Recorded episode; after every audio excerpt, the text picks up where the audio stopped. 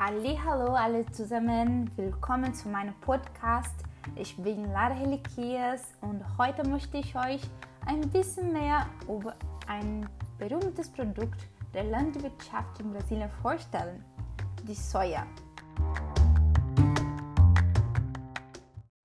Brasilien exportiert zahlreiche landwirtschaftliche Produkte, unter anderem Orangen, Kaffee, Maniok, noch wichtiger geworden ist mittlerweile der Export von Sojabohnen in der Bundesstaat Paraná und Rio Grande do Sul.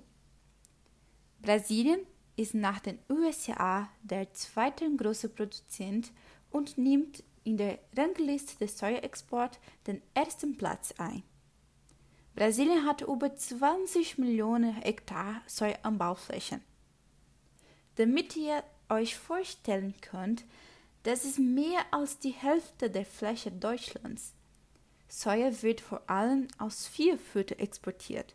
Allein für den Fleischkonsum in Deutschland werden in Brasilien für jeden Deutschen 300 Quadratmeter Land bewirtschaftet. Die Nutzung von Soja als Nahrungspflanze ist seit etwa 3000 Jahren vor Christus in Japan und seit 1500 Jahren vor Christus in China und Korea dokumentiert. Obwohl es historische Aufzeichnungen gibt, die auf experimentellen Sojabohnenkulturen in Bahia, das, sind, das ist in Nordbrasilien, bereits schon im Jahr 1886 hinweisen, begann die reale Expansion von Sojabohnen in den 70er Jahren, als die Ölindustrie expandiert wurde.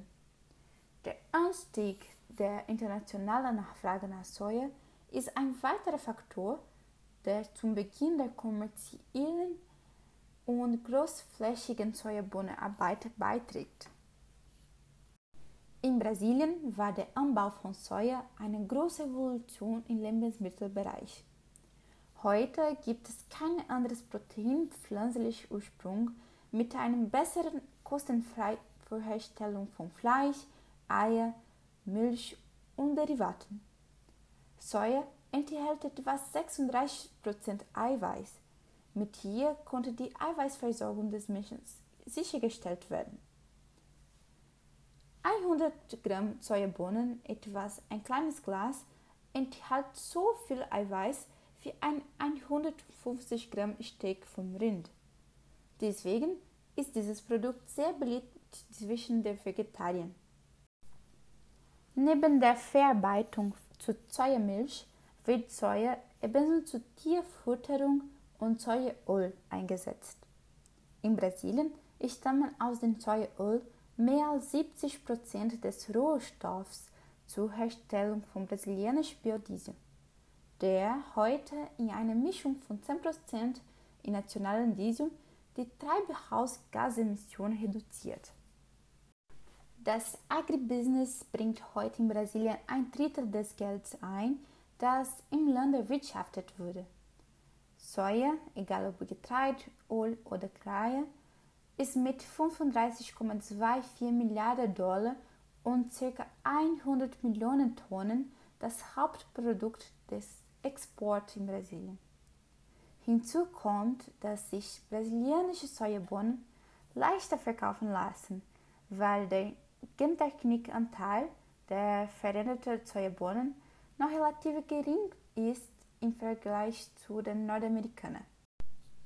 Die Hauptländer, die brasilianische Soja importieren, sind China, Spanien, Holland, die Türkei, Pakistan und Thailand.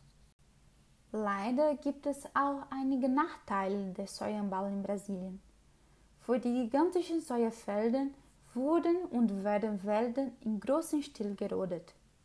Laut der brasilianischen Statistikbehörde IBGE wurden allein zwischen den Jahren 2000 und 2014 rund 10% der Wälder abgeholzt.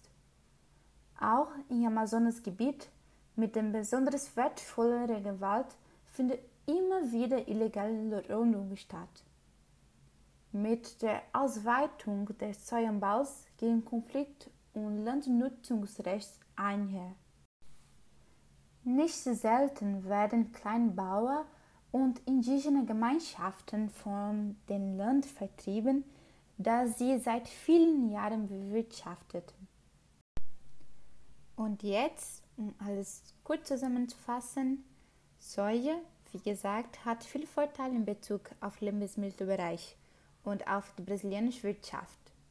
Aber gleichzeitig ist leider der Hauptgrund für die Abholzung der Wälder in Brasilien und die Besetzung der indigenen Gebiete.